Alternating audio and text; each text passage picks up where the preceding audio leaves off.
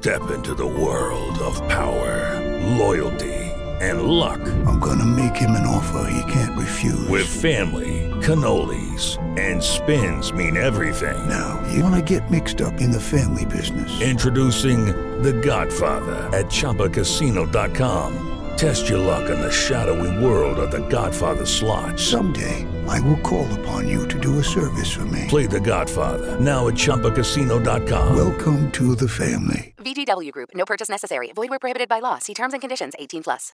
With Lucky Land slots, you can get lucky just about anywhere. Dearly beloved, we are gathered here today to. Has anyone seen the bride and groom? Sorry, sorry, we're here. We were getting lucky in the limo and we lost track of time. No, Lucky Land Casino with cash prizes that add up quicker than a guest registry. In that case, I pronounce you lucky. Play for free at LuckyLandSlots.com. Daily bonuses are waiting. No purchase necessary. Void where prohibited by law. 18 plus. Terms and conditions apply. See website for details. Amigos, ¿cómo están? Les mando un abrazo digital. Mi nombre es Carlos Oñoro y este es un capítulo más de Historias Roqueras. Este podcast antes no se llamaba así, se llamaba 17 Bastard Songs of Metal, pero la palabra bastard fue considerada ofensiva por ciertas plataformas y aunque no, nunca fuimos baneados, preferí unir nuestra página en YouTube, que se llama Historias Roqueras, con el podcast y tener un solo nombre, Historias Roqueras. Sin embargo, queremos seguir con esa idea de construir una playlist de canciones especiales algunas de ellas perdidas y que tal vez tengan cierto significado especial. Casi todas las canciones duran tres o cuatro minutos e incluso las que se vuelven inmortales casi siempre dejan de lado el hecho de que detrás de ellas siempre hay una historia, coincidencias, tragedias, golpes de suerte, secretos, verdades, fantasía. Este episodio lo queremos dedicar a nuestra primera playlist, 17 Bastard Songs of Metal Volumen 1 los invito a disfrutarla en Spotify, Deezer, Apple Music, Amazon Music y Tidal.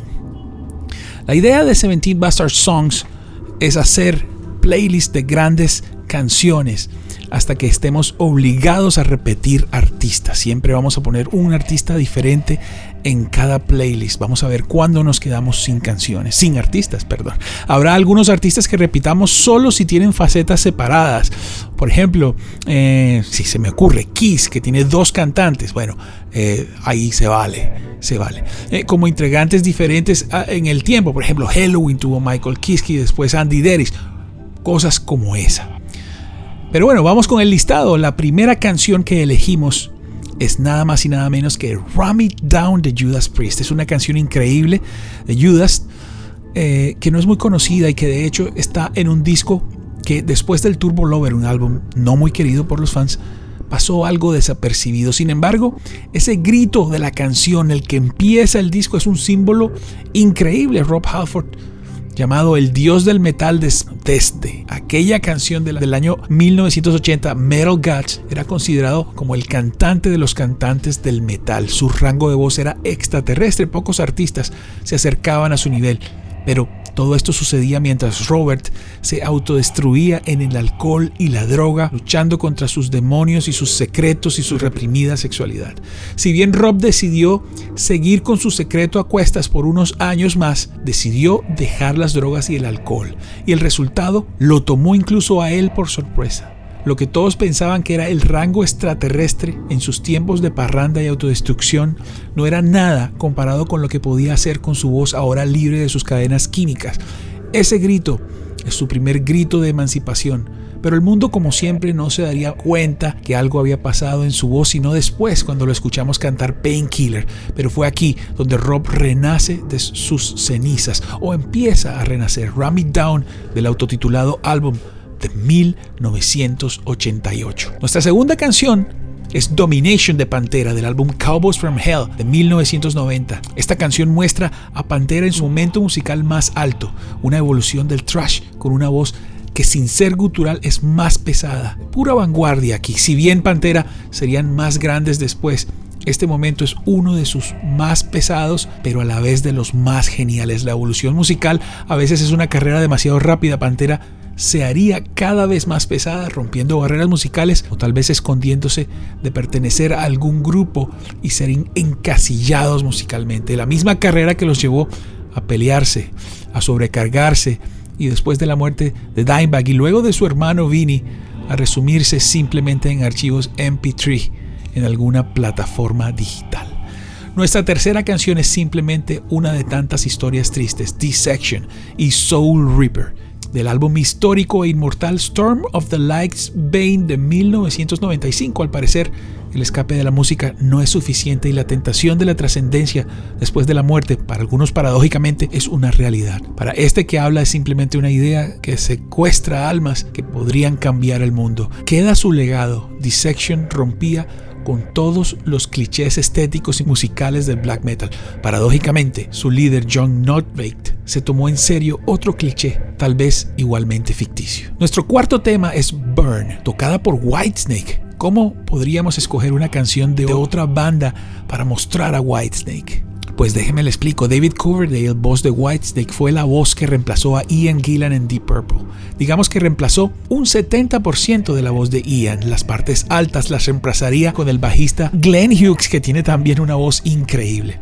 pónganse a pensar cómo reemplazar a tu cantante por dos. Eso es a la vez un tributo. De todas maneras, ese momento de la historia fue la salvación tanto para Púrpura como para David, quien sin esta oportunidad seguramente habría dejado su sueño musical. Deep Purple vivió exitosamente por varios años junto a él y cuando la banda se separa, la mitad de los músicos ayudan a David a construir Whitesnake. Es muy curioso ver que solo cuando esos integrantes de Deep Purple se van, Whitesnake se hace muy famoso. Pero aún más diciente es ese álbum que Whitesnake y David Coverdale dedican a aquel momento de su historia, pertenecer a Deep Purple y hacer historia con ellos. Alguna otra canción incluiremos de Whitesnake en el futuro, pero por ahora queremos dejarles el tributo que él hace en su Purple Album a su banda Deep Purple. La quinta canción es Children of the Damned, del álbum Number of the Beast de Iron Maiden, publicado por primera vez la canción en 1982. A través de los años han sido regrabada en múltiples versiones en vivo de Iron Maiden. En este caso, rescatamos la versión más reciente en vivo de The Book of Souls Live Chapter del año 2017, Children of the Damned es una foto clara de lo que es Iron Maiden, sus letras inspiradas en películas, el manejo increíble de las dinámicas y los ritmos. Children empieza con unas guitarras acústicas geniales y tiene lugares muy rápidos y pesados y su letra es un verdadero poema apocalíptico. Sus duelos de guitarra característicos inolvidables y presentes y hasta hay un pedazo para que todos cantemos en concierto. No es su canción más famosa, no fue sencillo, pero incluso hoy, después de 40 años, siempre la tocan. Children of the Damned. La canción número 6 es tomada de Awake, el tercer álbum de Dream Theater. De 1984 se llama Erotomania, es un track instrumental de un álbum que sigue al super exitoso Images and Words. Dream decide desde muy temprano apostar por ser más pesados y empiezan a tambalear las estructuras creativas de la banda. Kevin Moore, su teclista, quien suele componer al solitario, ha dejado ya su huella, pero la banda quiere ir a otro lugar. Aunque el disco es un cambio de rumbo, Kevin está ahí y la melancolía de su influencia y la melodía, aún en un disco más pesado, están también ahí. Pero después, nunca más. Esta canción es un tributo a él. Bueno, escogí esta canción pensando en la influencia de Kevin en Dream Theater, ya que sin las letras inclusive, de todas maneras, Moore está ahí por última vez. Y no sé si mi corazón de fan de la música me juega sucio, pero después de Kevin Moore, Dream es menos de lo que fue. La séptima canción es de una banda de cristianos que tocan technical hardcore. Su baterista Matt Grainer es considerado uno de los mejores del mundo y simplemente es una gran sorpresa en la era de lo absurdamente normal muchachos criados en el campo, en el norte de los Estados Unidos, cuyo, único pasatiempo era tocar, tocar y tocar en medio de un género algo controvertido. La canción se llama Invisible Enemy de su álbum Phantom Anthem de 2017. Nuestra canción 8 es tal vez una especie de pergamino del mar muerto del metal, aunque plagado por la tragedia y la mala hora de este álbum, Presence de 1976. Achilles Last Stand es una canción diferente en todo sentido para las influencias y los estándares de Led Zeppelin. Aunque el mundo sabía la capacidad de John Bonham, aquí brilla de una forma especial, casi prog. El ritmo del bajo nos recuerda a Steve Harris de Iron Maiden y los cambios nos presentan una banda casi que de prog metal sin dejar de ser Led Zeppelin. Su blues está presente, su manejo de la dinámica. Si existe un eslabón entre el metal como lo conocemos y Led Zeppelin, esta es la canción, escondida en su álbum menos comprendido. La canción número 9 es Caso Perdido de Barón Rojo, tomada de su cuarto álbum En un lugar de la marcha los varón estaban hechos de dos bandos, los hermanos Carlos y Armando de Castro, y el otro bando formado por José Luis Campuzano y Hermes Calabria, y podemos incluir ahí también a Carolina Cortés, la letrista de las canciones compuestas por José Luis Campuzano Sherpa. Igual que con Kiss, que a pesar de que Gene aparece poderoso en la banda y canta, son las canciones de Paul Stanley las más exitosas. Las canciones cantadas por Sherpa siempre fueron las más exitosas y en mi debilidad las mejores. Sin embargo, está Caso Perdido es tal vez una obra musical completa e increíble, cantada por Carlos con sus guitarras en armonía, sus ritmos claramente de heavy metal de, vanguardia del momento y sus letras estoicistas, caricaturizadas por un video que nos habla de frente. Es, todo esto hace de Caso Perdido nuestra canción elegida de esa mitad de varón cantada por Carlos. La canción número 10 es On Lucid Wings de la banda alemana Ever Eve, de su obra maestra Stormbirds, y que nos muestra en la portada a un ganso negro, que es interpretado generalmente como un evento o la existencia casi imposible de algo particular de gran impacto, de lo cual se habla de todas maneras pero nunca sucede. Otra banda que sorprendió al mundo del metal underground, su líder Tom Sedochenko, cantaba y componía en tres o cuatro idiomas y su sensibilidad ganaba nuevos adeptos en el emergente género gothic metal. Tristemente, el escape musical no era suficiente para Tom, una víctima más de aquel agujero negro de almas. Nos queda una fotografía de su alma. La canción número 11 es God Save the Queen de The Sex Pistols su único pero histórico álbum, Nevermind the Bollocks, del año 77, 1977. Tengo que decirlo sin demeritar la gran calidad de sus canciones. Este que habla se tomó la ligereza de concluir que los Sex Pistols es la banda que más daño le ha hecho al rock en su historia, al reflexionar sobre las mismas ideas detrás de los intelectuales pacifistas de la música, incluyendo en el punk.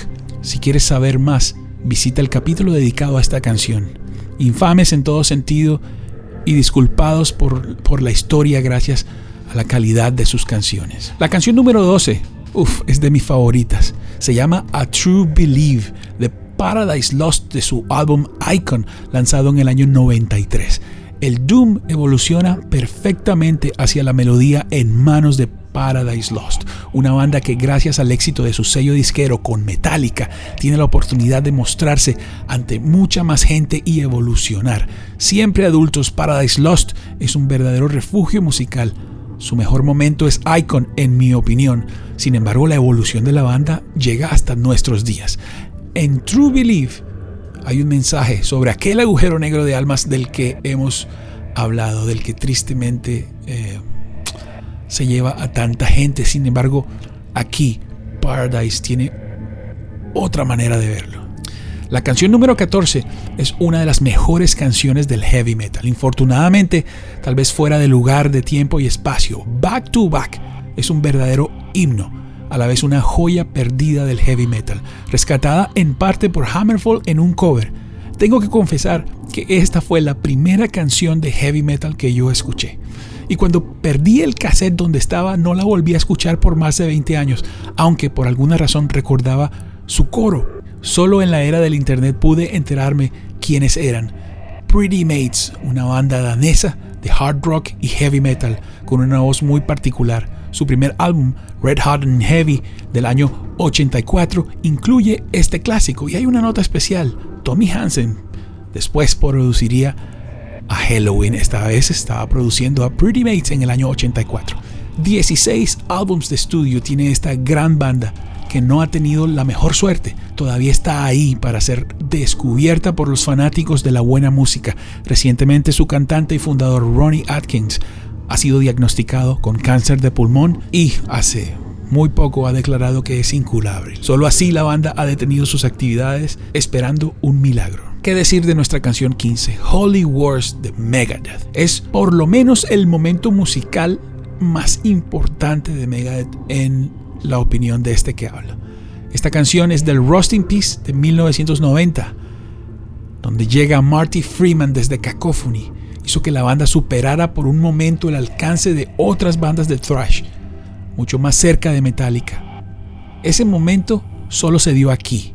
Y Holy Wars es un retrato increíble de lo que fue Megadeth en este particular momento. Muchos años después, Megadeth buscaría estos mismos territorios al lado de Chris Broderick y hoy, de la mano del brasilero increíble ex Angra, Kiko Loureiro. La canción 16 es Funeral in Carpathia de Cradle of Filth, de su segundo álbum y tercera producción Dusk and Her Embrace del año 96, 1996.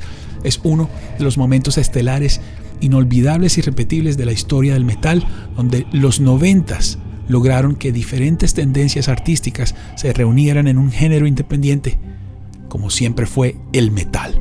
Cradle, muy imitados, nunca copiados, son una institución musical y estética y Funeral in Carpathia es un micro resumen de su legado y su significado para el mundo del metal. Una banda de black que desde Inglaterra se atrevió a ir mucho más allá de donde se atrevieron los padres noruegos. Hoy, como algunos aquí mencionados, su obra discográfica es extensa y van por el mundo pudiendo ser ellos. Cerrando nuestra lista con la canción 17, otro artista, un ícono de lo grotesco a pesar de de que siempre separó el escenario de la realidad. Blind in Texas es una representación del mejor momento de esta banda, Wasp, y su director Blackie Lawless, una de las voces más increíbles en el universo del metal. Blind in Texas se encuentra en The Last Command, lanzado en 1985. A pesar de que es su mejor momento, Wasp, al igual que otros en esta lista, continuarán hasta el final de sus días. Su discografía incluye nada más que 16 álbumes de estudio chequéenla. Y bien, esta es nuestra reseña de la primera playlist de 17 Bastard Songs of Metal. Nuestra idea, la tarea propuesta es descubrir y redescubrir verdaderos artistas dentro de este género que nos gusta tanto, el rock y el metal. Ser un punto de partida hacia discografías y obras artísticas extensas para el disfrute de todos los melómanos. Cada una de estas canciones tiene un pequeño episodio aquí en Historias Rockeras y si quieren adentrar en el tema, ahí está, cada canción se le dedicó un pedacito, un episodio. Muy pronto empezaremos un nuevo ciclo y esperamos que nos acompañen. Mi nombre es Carlos Oñoro y esto fue 17 Bastard Songs of Metal Volumen 1 aquí en Historias Rockeras.